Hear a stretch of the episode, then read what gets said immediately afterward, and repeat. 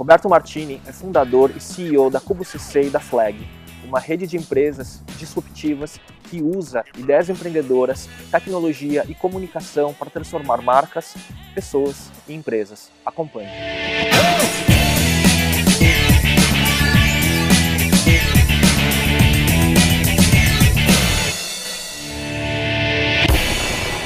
Obrigado pela sua presença.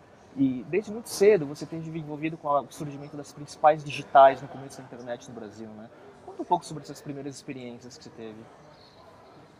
Cara, eu, eu comecei a trabalhar com, com 14 para 15 anos.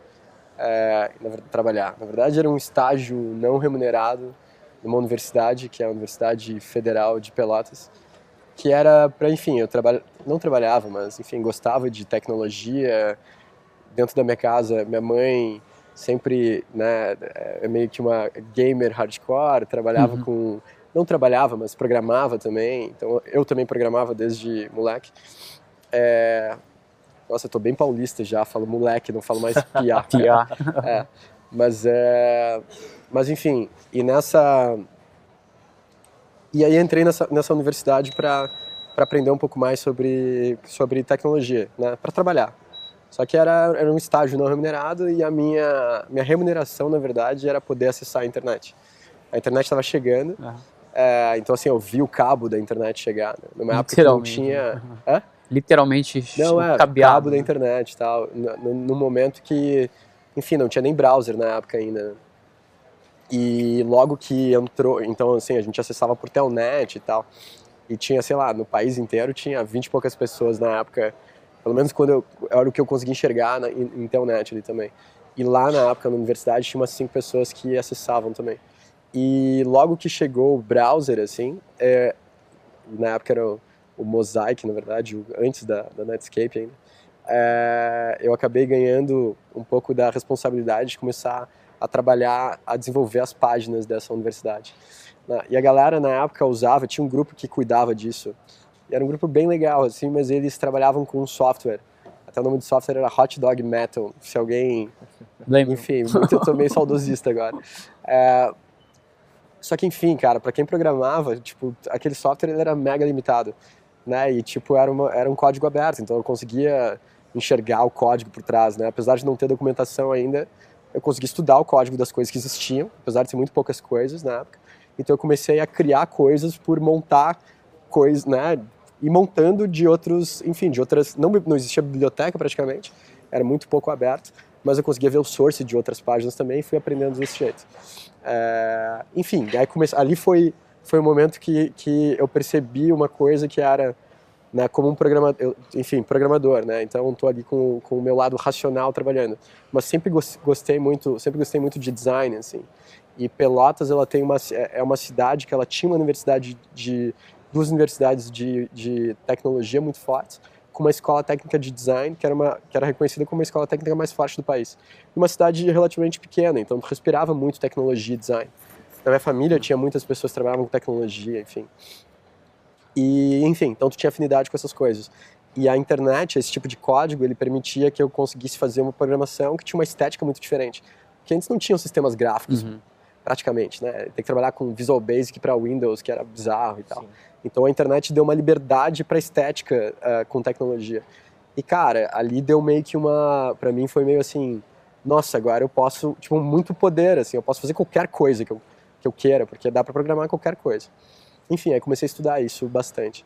E aí logo, quando eu fiz 16, entrei na universidade. Aí entrei mesmo na universidade, que era na universidade, na, na, na Católica, é, lá em Pelotas também, que era, que era, era análise de sistemas que eu fazia.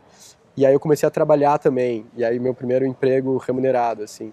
E aí tinha um provedor, que era o primeiro provedor comercial que tinha, acho que ele era da região sul, assim, só tinha provedor uh, uh, do estado, na verdade, ou do governo, e esse foi um provedor comercial, que o nome era Conesul primeiro, depois ficou Puconesul o nome. Uh, e eu trabalhava lá como instalador de internet, mas eu trabalhava mais como no suporte, então eu ficava fazendo suporte como se fosse um, um é, um call center ali, que era, uhum. né, microfoninho ali. Quando a galera tinha alguma dificuldade para acessar, eu atendia, explicava. Escada, né? Total, né? Muito linha, só linha de escada, né? Ficava do lado da sala dos modems, enfim. Aí tinha o Léo até que era o cara que programava os modems e era uma coisa que me interessava mais, programação de servidor, enfim. Então aprendi um pouco mais ali, ali também. Mas ali eu ficava com bastante tempo livre, assim, né? Porque eu ficava esperando uma ligação. Obviamente não eram muitas pessoas que tinham internet naquela época. É... Enfim, e começava a estudar bastante. Dali eu saí e montei minha primeira empresa, que acabou virando a G2, na verdade. Né? Montei com duas outras pessoas de Pelotas. Eram duas pessoas que tinham mais uma inclinação mais para o design. Né? É, e aquele momento também para mim foi muito bom assim também, porque eu aprendi muito mais design. Porque essa empresa a gente trabalhava das 10 às 4, na verdade assim, era das 10 às 4 da manhã que essa empresa existia, porque estudava, trabalhava e aí depois ia fazer esse outro trabalho, né? Então ela começou meio que num paralelo, assim, né? Levando os computadores de casa para o lugar, enfim. É, mas para mim foi muito legal porque teve um, um menino, o, o, nome dele é Cristiano Fernandes, assim, que ele é, que foi meu sócio e ele é, acho que até hoje, eu, eu acho, é um dos principais caras assim de design que eu conheci, assim, de versatilidade. E ele é muito quieto, assim. E eu também não era um cara muito expansivo também. Então a gente trabalhava em silêncio um do lado do outro tipo, por muito tempo. E, cara, eu não sei como, mas aquilo era uma osmose muito forte, assim. Então eu aprendi muito de design nessa época, porque era muito intenso. E aí logo dali, esse business que a gente montou começou a dar certo. Então saiu de Pelotas, foi para Porto Alegre, para São Paulo. A gente vendeu uma parte dele, deles para um grupo de Porto Alegre, depois vendeu algumas vezes também para um grupo aqui de São Paulo. E aí eu saí mais para tocar o business também. E aí entrou mais uma veia empreendedora assim no jogo, que era enfim, meu pai é um cara que sempre é, teve a empresa dele, né? Ele é comerciante, ele ainda é, né? A mesma empresa que ele sempre teve, ele continua com essa empresa até hoje. E, enfim, eu aprendi que trabalhar era isso, é ir fazendo as coisas. Meu pai era um cara muito disponível, assim, e, fa e fazia, e conseguia fazer, enfim, tudo que ele queria, assim, era, ainda consegue, né? É, enfim, e a coisa foi acontecendo. Então, esses foram os primeiros passos, assim, né? Mas não teve uma coisa super planejada, assim, uhum. foi meio... Foi acontecendo. Foi acontecendo. Foi acontecendo. É. Legal. E, bom, nesse pouco tempo você já comentou sobre várias experiências que você teve e desencadeou na, na Cubo CC. A Cubo CC pode ser considerada a sua empresa estado da arte, assim, que foi formado a partir do aprendizado dos empreendimentos anteriores. O que, que você acha que você fez diferente quando você foi pensar, criar a empresa? cara, Cubo tá longe de ser estado da arte alguma coisa. longe, assim. A Cuba é incrível, cara, porque a Cuba é meio que uma experiência. A Cuba ela é meio que uma, uma, claro, ela é uma coleção de coisas, né? Acho que experiências, pessoas, aprendizados e tal. Que eu acho que a gente tem na Cuba, que a coisa mais incrível é a gente montou um grupo que é muito forte, assim, como um grupo de pessoas que estão andando juntos há um bom tempo, assim. Então acho que esse é o principal aprendizado do empreender, pelo menos para mim, né? Então, antes eu acho que eu tinha uma visão, não era uma visão, não dá pra chamar de visão isso, acho que era uma coisa meio intuição e como a coisa estava indo e muito mais estilo, que era muito. É, eu fazia muito assim, em algum momento eu, eu comecei a virar para cultivar muito mais as minhas relações também. E a Cuba é muito o resultado disso, né? A Cuba e a Flag, na verdade. Então, hoje a gente tem uma, que eu posso dizer que é a coisa que eu tenho mais orgulho assim, que eu tenho tenho muita sorte de andar com gente muito incrível, assim. Então, caras que estão junto dentro desse barco, junto comigo há um bom tempo, é, se tornaram meus sócios também, Matheus, a minha esposa, que é a Lu também, que eu conheço desde o colégio, enfim, lá em Pelotas, mas enfim, a gente está nessa caminhada empreendendo junto desde sempre também. É, mas outras pessoas que chegaram e que, e que eu sempre tive uma vontade de trabalhar junto e, e no final eu acabei conseguindo apresentar um projeto e eles acabaram entrando e foram dá para dizer, resilientes aí, uhum. é, de acreditar numa história e construir essa história junto. Então, assim, o que eu acho que a gente tem, eu não acho que ela é o estado da arte, assim, a, a Cubo, na verdade, a gente vai lançar ela esse ano. A Cubo tava, que a gente fala, ela tava em beta ainda. Esse ano ela tá pronta, a gente sente que ela tá pronta, e ela tem 12 anos. Né? A gente acha que ela tá pronta agora para ser lançada, assim. Que a, na verdade, uhum. talvez não seja ela, talvez a gente uhum. esteja um pouco mais pronto não, não, não dizer que a gente está pronto de verdade, mas eu acho que a gente está mais pronto e acho que a gente entendeu um pouco melhor o que está de verdade acontecendo. Então, hoje a gente já está mais seguro para falar assim, ah, agora a gente pode lançar essa empresa. Até porque, uh, enfim, always in beta, né? Mas acho que essa é a primeira empresa que a gente montou, né? Das 21 que hoje a gente tem lá na Flag, né? Então, mas eu sinto que é isso, assim, a Cuba, ela, eu acho que estado da arte é muito difícil. Eu acho que se eu conseguir chegar no final da vida com uma coisa que eu consiga falar assim, nossa, isso foi estado da arte, vai ser incrível, cara, mas tenho essa pretensão, mas acho muito difícil realizar, mas a Cuba, ela tá, enfim, tá sendo uma bela experiência e acho que ela vem entregando coisas muito legais, assim, mas distante, graças Legal. a Deus, distante de ser estado uhum. da arte. Roberto, assim, é, você muito, depois de um certo, a Cuba começou a ter muita projeção e atraiu interesses de muita gente, né? E aí você teve um alinhamento com a Interpublic e acabou vendendo parte da, da Cubo para eles, né? Sim. Como que foi essa questão de alinhamento estratégico? Porque é, para ter, para andarem junto com a tua visão, para construir o que vocês construíram depois. Eu acho assim, na verdade, acho que a Interpublic lá entra num momento que é tem uma tem uma uma das coisas que a gente faz muito na Flag também é os negócios que a gente monta nem sempre são negócios que a gente monta por oportunidade de mercado. É, eles são negócios desenhados que por curiosidade nossa também. Então, quando a gente é curioso para aprender alguma coisa, a forma da gente aplicar um pouco essa curiosidade, transformar isso em, em conhecimento, experiência, é criar uma empresa, né? E a Interpublic para mim foi é um pouco disso também.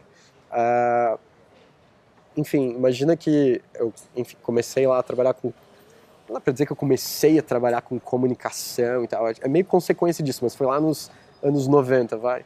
É, e no momento que tu está empreendendo, e acho que outras escolhas também, né, por, por, por caminho, escolha, algumas escolhas de pessoais também, né, lugares que a vida também vai, te, né, acabou me colocando também, é, eu acabei não saindo, né, o momento que teve um êxodo das pessoas aqui no Brasil que trabalhavam com internet, comunicação e tal, dos primeiros profissionais, né, que enfim, muito que eu ainda admiro bastante também, eu fui um cara que fiquei, né, empreendendo, né, tipo, uhum. montando a, a, minha história aqui.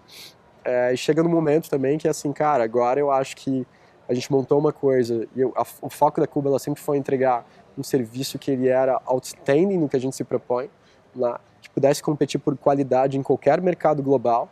E a gente chegou no, lugar, no momento que a gente falou assim, agora a gente tem isso agora é hora de dar o próximo passo, que é de verdade ir competir em mercados globais. E sozinho a gente não vai fazer isso, não tem como. A gente precisa de ajuda porque nosso conhecimento ainda é muito restrito e a gente sabe que o que a gente está fazendo agora não é a última coisa. Enfim, talvez seja uma das primeiras que a gente está fazendo. Então é a hora da gente trazer pessoas que podem nos ensinar mais também. Né? Então a entrada na Interpublic para mim foi uma cara e ainda está sendo um aprendizado fora do normal assim como gerir uma empresa com os guides mais duros e, e, e fechados possível, né? Eu adoro caixa, assim, né, cara? Adoro a coisa mais dura e fechada, porque é, é aí que a criatividade impera mesmo, né? E é muito isso que a gente está fazendo dentro da Interpublic, né? A gente trabalha com muitos... É uma empresa de capital aberto, né? Tem guides para todas as coisas. E a gente trabalha hackeando aquele sistema o tempo inteiro, né? A gente fala que para a gente conseguir montar tudo que a gente faz lá dentro, a, a forma que a gente tem é é hackear o PNL dos caras. Não tem outro jeito. Uhum. Senão não dá para fazer, senão vai levar muito tempo. É, então a gente cria modelos alternativos para tudo que a gente faz. E é muito mais legal isso do que o nosso aprendizado orgânico, né? Quando vê, a gente tem agora um desafio que é muito mais complexo, que é a gente mesmo, porque uhum. agora é, ficou muito mais difícil, muito mais duro e tal. É, isso está muito ligado até com uma pergunta que eu tinha de como que é empreender, ser um intraempreendedor dentro de um grupo com, com tantas regras, com resultado e tudo mais. Acho que essa é a resposta do que você falou, né? Cara, eu acho que tudo, tudo é uma. Por exemplo, uma das coisas que. que... Porque só um parênteses, né? Porque quem olha de fora, quem trabalha no mercado de comunicação, de dígito e tudo mais, e olha a história do que você construiu e a flag e tantas coisas que vocês fazem dentro de uma holding das top 4 do mundo, né? Caraca, é heróico, né? Assim, né? Fazer isso, né? É, talvez, talvez cara, eu não tenho ideia. Uhum. Então, tipo, não tenho, não tenho referência. Eu também não sou de comunicação, não sou formado em comunicação eu caí ali meio por acaso e, enfim, apliquei e a gente começou a estudar muito sobre isso, né? Mas trazer, trazer um pensamento alternativo, talvez, para um lugar. E essa foi a nossa grande oportunidade. A gente é justamente os caras que não são desse segmento. E aí, talvez, é por causa disso que a gente acaba tendo um pensamento alternativo diferente. Não porque a gente quer mudar alguma coisa, simplesmente porque a gente não sabe. Uhum. Então, o ponto é, quando o cara... Teve, eu lembro que quando saiu a notícia de, da Interpublic e teve um cara... Um, cara, o cara é muito filho da puta, meu Porque ele chegou no dia que saiu, ele ligou assim: ah, que legal, parabéns e tal, mas meu, só queria te dizer, eu já tive com esses caras e meu, vocês estão fodidos, a partir de agora vocês não vão conseguir fazer nada e tal. Falei, meu, nunca falei contigo na vida, e tu me ligou, me deu parabéns e ao mesmo tempo falar isso, cara. Puta, vai pro inferno, sabe? É tipo assim, meu, por quê, sabe? Então, assim, eu acho que é isso, assim, o cara, o cara se deixa colocar numa, no, dentro de uma caixa, e aí, na verdade, se colocar dentro de uma caixa é a situação mais cômoda, porque aí na hora do risco, ele tem a, a desculpa. Né? Então o cara criou uma sombra para ele ficar atrás. E aí no final, assim, ah, só deu errado porque, porque, meu, olha como é difícil esse negócio. E acho que é isso que a gente não tem ali dentro. Se der errado é porque é culpa nossa, meu. Puta, a gente tá condicionado a essa situação. Se tu não for sair dela, o problema é teu, na verdade. Né? São as escolhas que tu fez.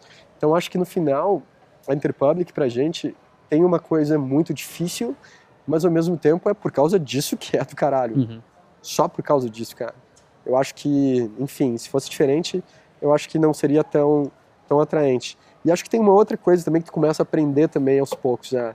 Por causa da Interpublic. Porra, é um, é um puta grupo de comunicação. É um grupo de capital aberto. Tu começa a entender como a lógica funciona por trás do, do, da criação de valor, da, do que é valor para o grupo de capital aberto, como funciona é, a gestão disso, como funciona o report disso de todo mundo. Na hora que tu começa a estudar profundamente os outros aspectos que não são o teu aspecto core, e, cara, tu começar a falar pros caras assim, cara, muda isso aqui, velho. Muda aquilo. Ninguém faz, cara. Ninguém faz isso. Todo mundo fica só aqui reclamando que isso existe. A gente começou a estudar isso aqui na volta e falou pro cara assim, cara, faz isso aqui, ó. Uhum. Olha que incrível o que acontece quando... Que é o, que é o seu hackear o PNL, é, né? É, o hackear o PNL, hackear o processo. E o cara, cara que tá do outro é lado, quando o cara olha, ele fala assim, e o cara já tá lá, meu, 60 anos na cara. Ele fala assim, por que, que a gente não fez isso antes, cara? Porque ninguém fala pro cara, entendeu? Então acho que essa é um pouco da, da história que, enfim, eu acho mais legal, uhum. talvez. Eu não, uhum. Também, assim, não dá pra dizer que é... Porque eu não tenho outra experiência também, uhum. então não dá pra dizer se é melhor ou pior. Mas, mas legal, e, e, e, assim, pensando um pouquinho nesse contexto, como que se encaixa a Flag, é, pensando ela como uma holding de inovação? Principalmente depois que vocês começam a constituir 20 e poucas empresas, uh, não necessariamente por oportunidade, mas querendo experimentar e algumas até por aquisição. Como que é. encaixa dentro desse contexto? Cara, eu acho que isso é uma coisa um pouco mais da, da, da enfim, acho que foi das pessoas que, que, que foram se juntando, isso acabou sendo uma a circunstância que, que, enfim, a gente acabou sendo um pouco, quando as pessoas falam e eles falam assim, puta, eu preciso falar com os caras muito agressivos, criativos, etc. Tem muita gente que acaba chegando na gente por causa uhum. disso, né? Quando começa a pensar numa comunicação que ela pode ser o cara nem consegue considerar como comunicação. Uhum. às vezes ele pede uma ideia de comunicação, a gente, a gente apresenta um, um business plan para o cara em vez de um plano de comunicação. É, a gente começou a fazer isso que era muito do não uma, uma opção talvez, talvez um desconhecimento também. Né? Eu não sei mostrar um plano de comunicação, então o cara fez uma pergunta que é para resolver o problema, então, cara, vamos resolver o problema do cara. Uma coisa que a gente pede sempre é assim, ah, não me brifa comunicação. Nunca. Porque eu vou te levar uma ideia de comunicação. Se me brifar, me brifar qual é o problema real, talvez eu resolva o problema. E aqui talvez a gente nunca vai resolver. Talvez a gente vai ficar empurrando para frente, enfim. E acho que isso traz uma perspectiva muito diferente e alternativas muito diferentes, que não saem só do espectro, da, espectro daquela caixa que a galera chama de comunicação. Ela tá mudando pra caralho agora, é muito diferente e tal. Ela vai para qualquer coisa. E no final do dia, quando tu empreende também, sabe que o dinheiro é um só, cara. É, o resultado é um só também, na verdade. Então, tanto faz de onde é que vai vir essa história. Né? É, então, quando tu consegue perfurar essa camada, tipo, eu acho que coisas novas acontecem. Eu acho que, que assim, estando dentro do mercado de comunicação hoje, eu acho que a resposta hoje, que, que ela é a resposta mais tradicional, é muito cômoda.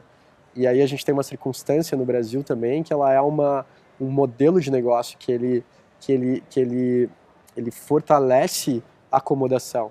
Que agora ele começa a ser questionado porque tem uma mudança muito grande no mundo inteiro. E que, enfim, hoje, né, a gente sendo parte, acaba sendo um dos, um dos maiores grupos já que tem aqui, acaba virando uma. começa a perceber isso, assim, é muito enraizado em um modelo de negócio que ele não vai te levar para uma, uma disrupção, para uma por algo diferente. O trazer algo diferente é punir o teu próprio negócio. Uhum. Então ele acaba entrando numa inércia, assim.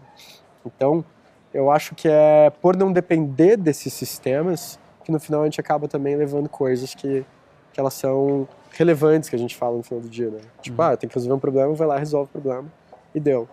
E aí a nossa estrutura, ela, ela, ela é boa nisso também, porque como as, as empresas elas são mais leans menores, né? Claro que para resolver um problema, às vezes tu precisa, cara, um monte de gente de pensamentos muito diferentes, de skills muito diferentes. E aí o grupo, ele se molda nesse momento, né? Então ele é mais orgânico naquilo. Se for contratar só a Cubo para resolver um problema, talvez ela não tenha skill suficiente para aquilo. Mas quando a Cuba ela olha para a flag e fala assim, levanta a mão e fala assim, cara, a gente tem um problema que aqui, aqui e ali. Puta, muitas vezes a gente tem os melhores caras do mercado sentados lá dentro, eles se juntam e vão lá resolver aquele problema. Então acho que mais Uhum. por causa disso que a gente acaba entrando nessa. Mas, inclusive pode ir inclu- é, é, contra o modelo da própria empresa. Da Ou- flag? Da flag, ou da flag, da cubo, enfim, é, é a, a solução do problema, na verdade. É, não é, que não é que pode, é que deve, né, cara? Se a gente não criar o business que nos mata, alguém vai, né? Uhum. Então, assim, cara, a história da gente começar a criar outras agências com outros modelos era do tipo, o que, que eu vou fazer? Vou adaptar o modelo de negócio dessa e aí eu tenho uma curva de mudança que eu tenho que Uhum. convencer todo mundo que por mais que seja uma galera super nova, super aberta, mudança, né? Mudança gera fricção, fricção dói, não quero. Uhum. Só assim, não, inventa uma outra coisa que a galera já nasce ali com né, faca na, na boca, na bota, né, cara? Tipo assim, a gente é esses caras. E aí quando esses caras fazem alguma coisa, eles aceleram muito mais a mudança na outra agência do que eu tentar mudar outra agência. Então, é obrigatório a gente criar um modelo que nos mate, né? Então, é, quanto a isso, não tem nenhuma restrição, muito pelo contrário, né? Tem um incentivo, assim. Martini, assim, hoje, como você mesmo disse, o mundo de comunicação tá, as barreiras estão caindo, tá tudo muito líquido, né? Quanto é do trabalho de vocês é, é- é responsável por mudar a cultura no cliente? Porque é, parte do desafio não é entregar a solução de comunicação de negócios, né? E sim mudar a cabeça do CMO, dos caras de marketing, né? Claro. Como que você vê isso? Cara, eu acho que assim, o, o nosso, o nosso, o que, que a gente falou, e acho que é um pouco do que no início isso não foi tão pensado, depois a gente acabou percebendo que era um pouco mais da, da nossa natureza, assim, tá? Então a gente fala que a gente foca em mercados de 1%, com crescimento óbvio. Lá. Então, no final do dia, é, a gente não quer muito forçar mudança de mentalidade. Não interessa muito, ela vai mudar de qualquer forma. E enquanto ela está mudando, a gente está aprendendo na hora, por exemplo, que o mercado, por que, que a Cubo está saindo beta, do beta agora? Às vezes é porque a Cubo está mais preparada, mas talvez é porque o mercado esteja mais preparado agora. Então a gente estava falando muito disso, né? Que é, estava, hoje eu estava almoçando com, com o meu time, com o time de concept da Cubo, tá? Concept Craft da Cubo, né? Então a gente estava falando sobre sobre uma ideia que a gente está implementando agora, que é uma ideia que a gente apresentou há seis anos atrás, né? E agora a gente conseguiu aprovar e foi assim super complexo de explicar e tal. E tipo assim, por que, que a gente está aprovando agora a mesma ideia seis anos depois? Era assim, cara, o que, que adiantava a gente ir lá tentar convencer um monte de cara de um negócio que assim, só a gente tá entendendo que esse negócio existe. Então a grande verdade é que assim, por mais que a gente queira, não é tão relevante assim, cara. É só tu que tá sentindo, entendeu? Só que assim, ele vai acontecer. Então assim, às vezes ao invés de tentar te machucar demais, ficar dando soco em, em, em, em, em prego, cara, tipo, ah, seja resiliente, entendeu? Então assim, ah, aprende que vai mudar igual. Se vai mudar igual, usa esse tempo para ir aprendendo. Quando tu tá tentando ganhar um mercado muito rápido de um negócio onde o mercado não está preparado, é pior. Então essa é a pressão que a gente tenta não se deixar entrar, que é, beleza, é um negócio muito novo. E a gente tem empresa que tem uma dificuldade muito grande, assim, de achar um mercado para ela. E aí a gente fala assim, puta, é o mercado que ele, é a gente que que está inventando uma coisa que não faz sentido ou o mercado que não está preparado ainda? Se é o mercado que não está preparado, gente, vamos tentar ser resiliente e ir aprendendo até o momento que o mercado vai estar. Tá. Né? Então, se estudar o caso de Netflix, os caras já explicavam isso há muito tempo atrás. Sim. No início, para mim, assim, ah, será que é isso, será que não? Eu nunca parei para pensar sobre isso. Mas o cara foi lá vender DVD primeiro, para sabendo que ia vender streaming. Uhum. Né? Uhum. Puta que pariu, cara. Esse cara é, tipo, esse é o filho da puta visionário, entendeu? a gente depois começou a perceber que assim a nossa talvez a nossa enfim nosso lado é mais isso assim ah, se a gente gosta dessa história de estudar um novo e tal às vezes não vai ter quem vai te comprar essa história então cara aprende a se isso é o que te faz feliz tudo bem mas aprende a conviver com isso porque se tu quiser te encaixar num lugar onde não quer que tu te encaixe ou que as pessoas não estão preparadas não, não, vai, isso, não né? vai adiantar não vai, exatamente não business, vai né? não vai adiantar Uhum. Então, e aí o ponto assim, tá tudo bem, não é o problema. Uhum. Depende da forma que tu encara também, é o que a gente estava falando antes. Depende do que é lucro, o que é valor, o que é trabalho, o que é. Enfim. Porque assim, né? Eu, eu, sempre vejo assim, o mercado sempre reconheceu e eu vejo assim sua história, assim, já vi várias palestras, entrevistas suas e você está olhando para frente sempre, né? E às vezes esse para frente é um para frente que o cliente não está enxergando ainda, né? Então você é um pouco de um oráculo, assim parece no mercado, né? Mas pelo que você falou até dessa analogia de Netflix que vendia DVD, mas sabia que o streaming via, vinha, né? Você vê que você tem um pouco desse pragmatismo também de saber o mercado de comunicação no Brasil que tem suas peculiaridades, ele é assim e ele paga por isso hoje. Eu tenho que manter o meu business para ele chegar aqui, uhum. mas eu estou olhando para onde ele está indo. Você acha uhum. que tem um pouco disso? Talvez tenha, cara. Não é, é, Talvez tenha. Eu acho que. que é, eu fui estudar, sou formado em finanças por causa disso, né? Porque chegou uma hora eu não conseguia. Enfim, eu tava lá tentando explicar pro cara uma ideia conceitualmente. E, cara, não adianta, tem que explicar, explicar uma ideia no Excel. Aí esse cara vai entender. Então, às vezes, é muito difícil. E aí o ponto é tão difícil que, às vezes, o melhor é não explicar né? Então é meio que assim, ah, o quanto de energia tu gasta também para tentar mudar uma pessoa que está numa zona de conforto para um lugar que ele vai ficar totalmente com medo, entendeu? Às vezes não é não é tão bom isso, né? Então assim, é... enfim, eu lembro quando tava quando quando eu tava, sei lá, faz uns quatro anos isso e eu comecei a falar e aí quase virei um evangelizador da IBM aqui, né, cara? Falava do tal do Watson, do Watson, lá, se liguem com esse cara, tal. E aí fazia palestra sobre, sobre isso e tal. A galera tá ficando muito assustada. Assim, putz, gente, não... e aí começou a piada sobre isso e tal. Tipo, puta, não quero assustar ninguém, eu queria contar para vocês que assim, não tem jeito, cara, isso aqui é tentar segurar água, entendeu? Vocês não vão conseguir. Então assim, já comecem a mover daqui para cá. Então, hoje na Cubo, né, e aí assim, pode ser por sorte, pode ser por um pouco de intuição, tomara e gostaria de crer que por um pouco de porque a gente estuda isso e porque a gente se prepara para isso a gente consegue fazer a transição e conseguiu fazer a transição muito rápido porque a gente já tinha mapeado muito antes. Então no momento que isso vem como uma avalanche puta a gente já está safe já tem o modelo uhum. de negócio meio pronto para operar quando ele está crescendo. A gente já aprendeu enquanto não existia o business. Então a gente aprendeu tomou pau cliente ficou puto porque acreditou que a gente ia fazer uma coisa incrível e na verdade a coisa não era o que ele tinha entendido ainda, porque não existia aquilo ainda. Então, assim, porque era difícil de concretizar e tal. Mas, enfim, por isso até que a gente fala assim, ah, a Cuba agora acho que do beta ela consegue sair, porque uhum. ela, enfim, ela, ela, ela, tinha uma dificuldade de contar as ideias que ela estava querendo fazer. Aí uma outra saía, assim, e aí ela, sempre que saía as ideias era tipo, que merda é essa que esses caras fizeram? Né? Era, quando a gente fez realidade aumentada, quando não existia a porra do termo né? Quando fez um filme 300, agora acabou de sair uma agência, uma marca que fez o primeiro filme 360 graus. Cara, a gente fez isso, sei lá, seis anos atrás, né? E tem uma coisa que a gente também não, a gente não conta, porque também não era, tem meio que esse lance do tipo a gente faz, publica e tá legal, porque a energia era meio assim, tá, agora inventa o próximo, né? É. Então nem aproveita muito o efeito do que, do que se faz. Então teve um monte de coisa que a gente fez nesse sentido e que era assim, era muito antes. Agora é meio que enfim, a gente está aprendendo a equilibrar um pouco melhor uhum. esse jogo, né? Esse mantra da Cuba ele foi espalhando né, no mercado, uhum. de certa forma. Né? É, talvez tenha um pouco lugares, disso né? também. Então, quando você começa a ver que começa a repetir, uhum. é meio momento. E aí tem uma dificuldade, às vezes, nisso, né? Que a gente não é muito bom do mais tradicional. Não sei se a gente não é muito bom, a gente não viveu isso ainda. Uhum. Então, é, talvez esse é o nosso desafio, cara. Se a gente consegue operar uma coisa no momento dela de verdade, né? Porque se a gente pode falar assim, ah, agora, agora o mercado ele começa a se virar para um, um modelo de negócio, para um perfil de empresa que tem muito mais a ver com a empresa que a gente montou e que a gente vem aí martelando essa cultura há algum tempo. E martelar essa cultura não é só montou a empresa e a visão. Cara, a gente tem uns projetos de educação super sérios lá, tipo, já formou, sei lá, ou teve projetos de, sei lá, tem mais duas mil pessoas que passaram lá junto com a gente né? Tem todo um jeito de comunicar as coisas, de contar a história, os espaços e tal. Só que agora também a cultura chegando, assim. Então, não sei. Por exemplo, agora a gente voltou e agora a gente vai começar a operar de novo as uhum. empresas uhum. que a gente criou, né? Uhum. Que é meio assim, agora elas estão no, no momento de, uhum. de raise, né? De, de aproveitar um pouco daquilo que foi feito. Mas, Mas não sei, talvez a gente vai ter essa conversa daqui a uns Cinco anos Na próxima entrevista Não, a gente vai é muito descobrir. tempo, cara. Daqui a seis meses e a gente vê se deu certo.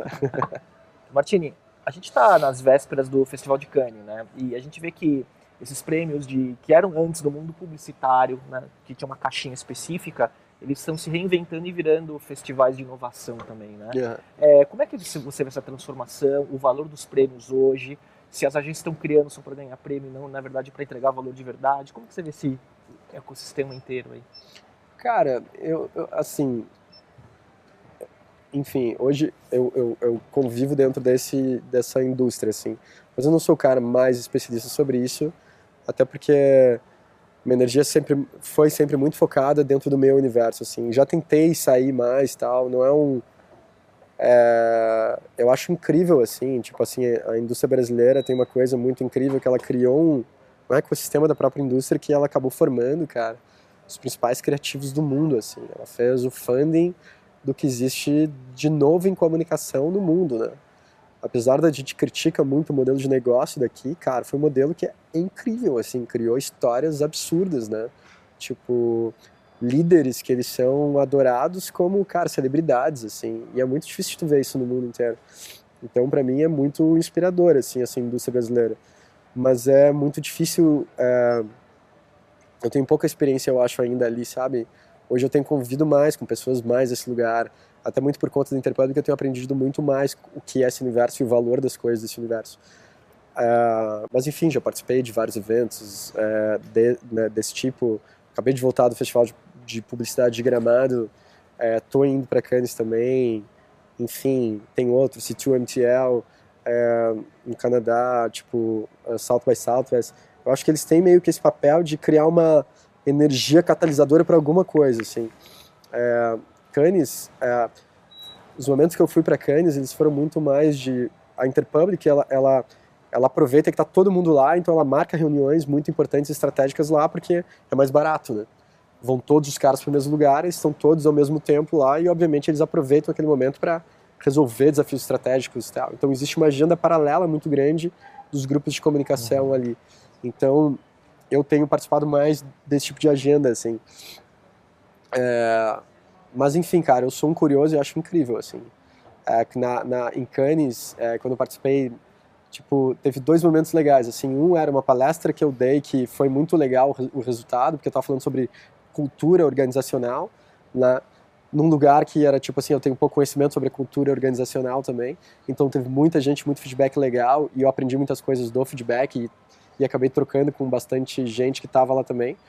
E uma coisa que é muito legal que é que depois eu acabei visitando, na verdade, mas a primeira vez que eu encontrei é, é cara, os asiáticos falando sobre comunicação é a coisa mais incrível que existe, cara.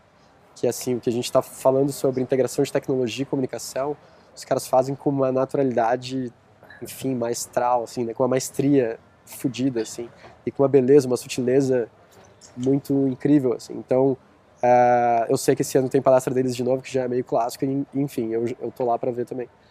Então, eu acho que, assim, ajuda a dar um pouco de norte, apesar de ter nascido em outros lugares, assim. Sim. Ah, mas, enfim, cara, não, não tenho uma Uhum. resposta super. Eu acho que é importante, assim, a galera se juntar, catalisar a energia. Quando tá muita gente junta, É. muita gente junta, discutindo sobre alguma coisa, a chance de, De sair boas né, coisas, cara, coisas é aí. grande, né? É grande, né? Legal.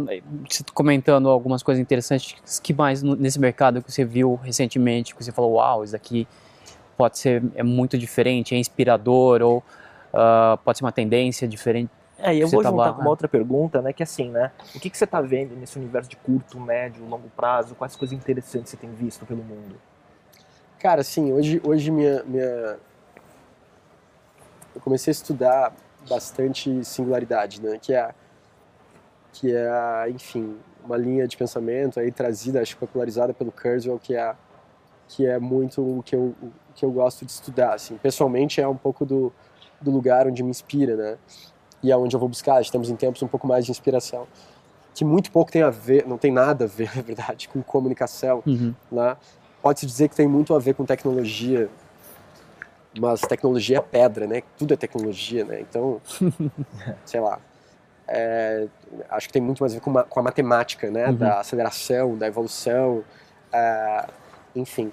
Então isso me inspira muito, assim. Então quando tu começa a trazer conceitos de outros universos, tu começa a entender o quão, o quão mundo está sendo transformado por tecnologias exponenciais e quando tu consegue aplicar no teu dia a dia num outro projeto, puta, eu acho muito incrível, cara.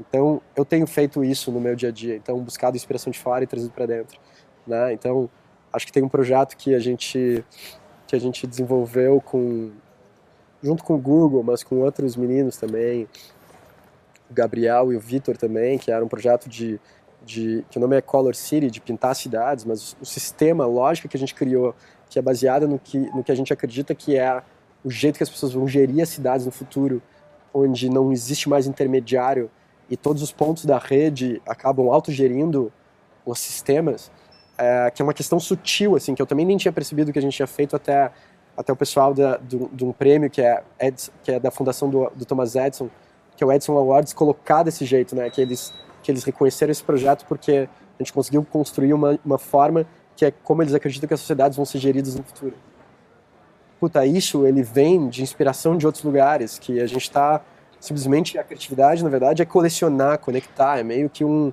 hoje é meio que um é muito mais colaborativo, é muito mais todo mundo é um API para alguma coisa. Uhum. Então tu construir é uma coisa assim, tu construir, criar chega a ser arrogante, né?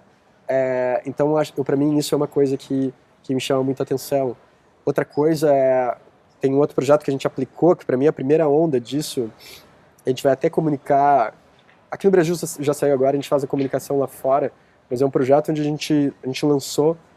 É um projeto de publicidade, mas a gente é um projeto com 100 mil filmes diferentes, de 100 mil filmes publicitários diferentes, o que é impossível fazer, se for pensar a lógica normal. Uhum. Né? Só que a gente está trazendo, porque isso é parte de um estudo maior do que a gente está fazendo, de criação generativa, quando porque mídia já é automatizada. Então, mídia já é um, é um assunto que tá a gente acabou, tá, tá resolvido. Ah. Agora, a criatividade está se criando as novas formas. Então, a gente está com alguns projetos nessa, nessa linha de estudo e, e esse foi um output é, funcional, assim, que é a de criação generativa. Então, a gente criou um projeto que ele entrega 100 mil filmes diferentes e que a gente poderia ter entregue um filme para cada pessoa no Brasil, um filme diferente para cada pessoa no Brasil. Com um algoritmo? Com um algoritmo que foi criado, mas um sistema que acaba criando isso é, da melhor forma para aquele cara que está assistindo, né? Só que eu conseguia criar nesse mesmo algoritmo, nessa mesma funcionalidade que a gente criou agora, já poderia renderizar um filme para cada pessoa no planeta nesse projeto que a gente fez, uhum. né? E assim, se a gente está fazendo essa brincadeira, é óbvio que vai acontecer. E se a gente está estudando isso, é porque tem algum outro nerd estudando isso muito mais, né? Uhum. Então essa, para mim, é um pouco do que do que me atrai mais, assim, né? Que é a, quais são as próximas coisas que elas são as próximas coisas complexas de serem, serem resolvidas. Então algumas elas já foram, assim. É, mas enfim, eu acho que, que agora a gente entra nesse, nessa linha também de começar a aplicar um pouco mais do intelecto, não só para servir, que é um pouco do que a gente vem uhum. fazendo até agora, mas para produzir um pouco mais intelectualmente, que é uma coisa que eu venho fazendo mais nesses últimos dois, três anos. Né? Muito legal. É, Martini, a gente vai chegando aí no, no final da, da, da, entrevista e a gente tem três perguntas clássicas que a gente sempre faz, né? A primeira é, dentro de tudo que você está absorvendo aí com uma esponja que você é, que livros que você indicaria para o público do, do videocast que está assistindo? Cara, livros... É... Ou que fontes de conteúdo, não sei. É, livro é outro formato. Tá, né? ou formato. Puta, cara, eu acho um livro incrível. é, não, não, mas eu acho que tem, tem um livro que foi um livro que ele foi, foi ele me foi recomendado e ele foi um livro muito muito importante assim para mim num momento importante também de transição que foi que foi recomendado pelo Roni é, que é o fundador da Box. Na verdade ele não foi recomendado.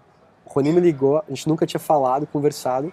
O Roni me ligou num domingo final do dia e ele falou assim cara ah eu sou o Roni e tal e eu ah legal não te conheço tal mas sei quem tu é tal ah, mas mas Aí ele me perguntou assim, cara, tu leu Funk Business? E eu, não, cara, mas tu não pode fazer isso, né?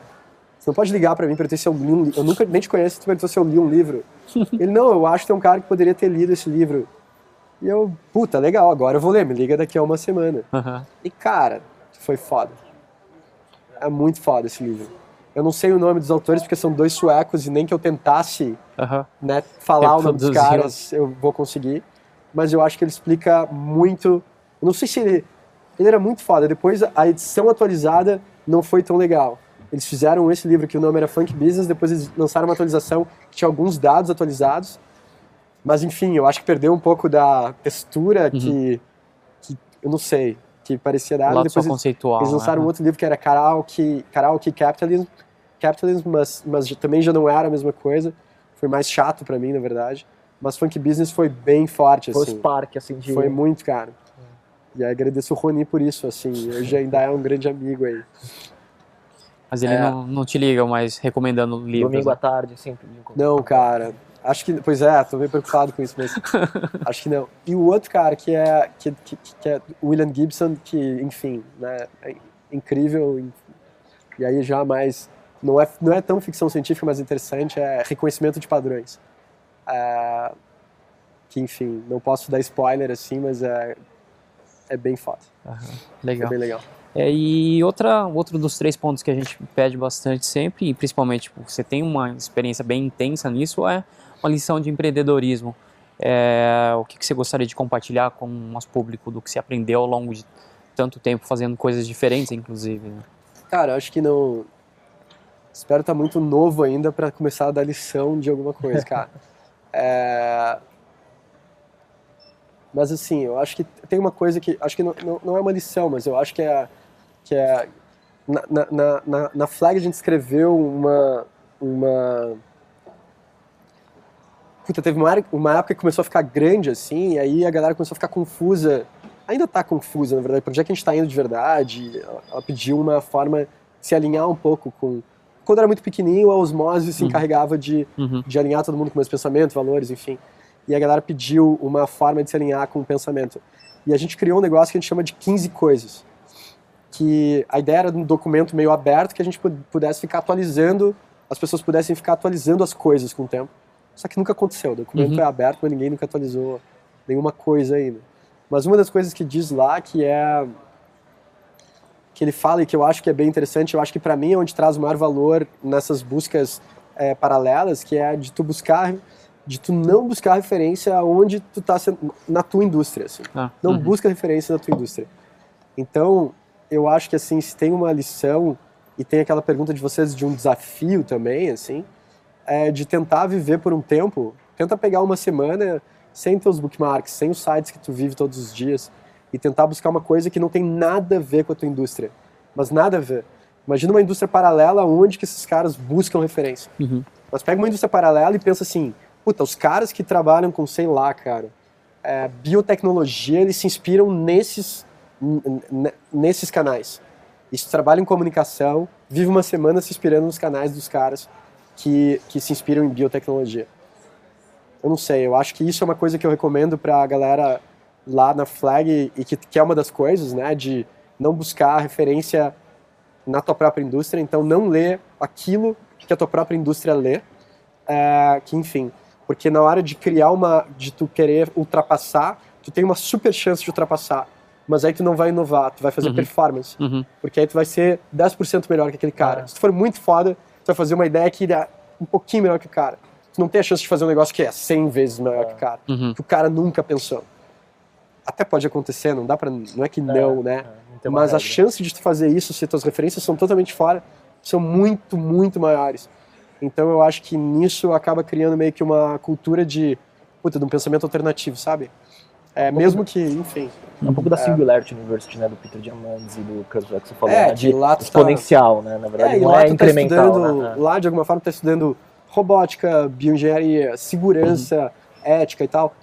Que ética, ok, né? Serve pra tudo, não é uma questão. Uhum. Enfim, a textura é pra tudo, mas quando tu entra nessas outras questões, tu fala, ah, mas isso não tem nada a ver com tecnologia ou comunicação, que é a indústria que a Flag e as outras coisas que eu trabalho, elas habitam. Mas tipo assim, meu, não, muito pelo contrário, tem tudo a ver, né? Então acho que é mais nesse lugar, assim, que é. Enfim, se tivesse alguma Uhum para deixar, para né, compartilhar alguma coisa que é meio que. É, na verdade, você respondeu as duas últimas Já perguntas. as duas né? últimas né? perguntas. É, eu tentei roubar para me safar da última. Ele, ele, hackeou a pergunta, né? que não poderia ser uma forma diferente, melhor para terminar o bate-papo, né? Legal. Então, Martini, muito obrigado pela presença. Acho que assim, é, é, acho que tem muita coisa por vir aí do que vocês estão fazendo e a indústria pode ter certeza que está curiosa de ver o que vocês vão estar tá apresentando para o mercado daqui para frente e obrigado pela presença. Não, gente, obrigado o tempo de vocês aí, convite. E... Obrigado, valeu.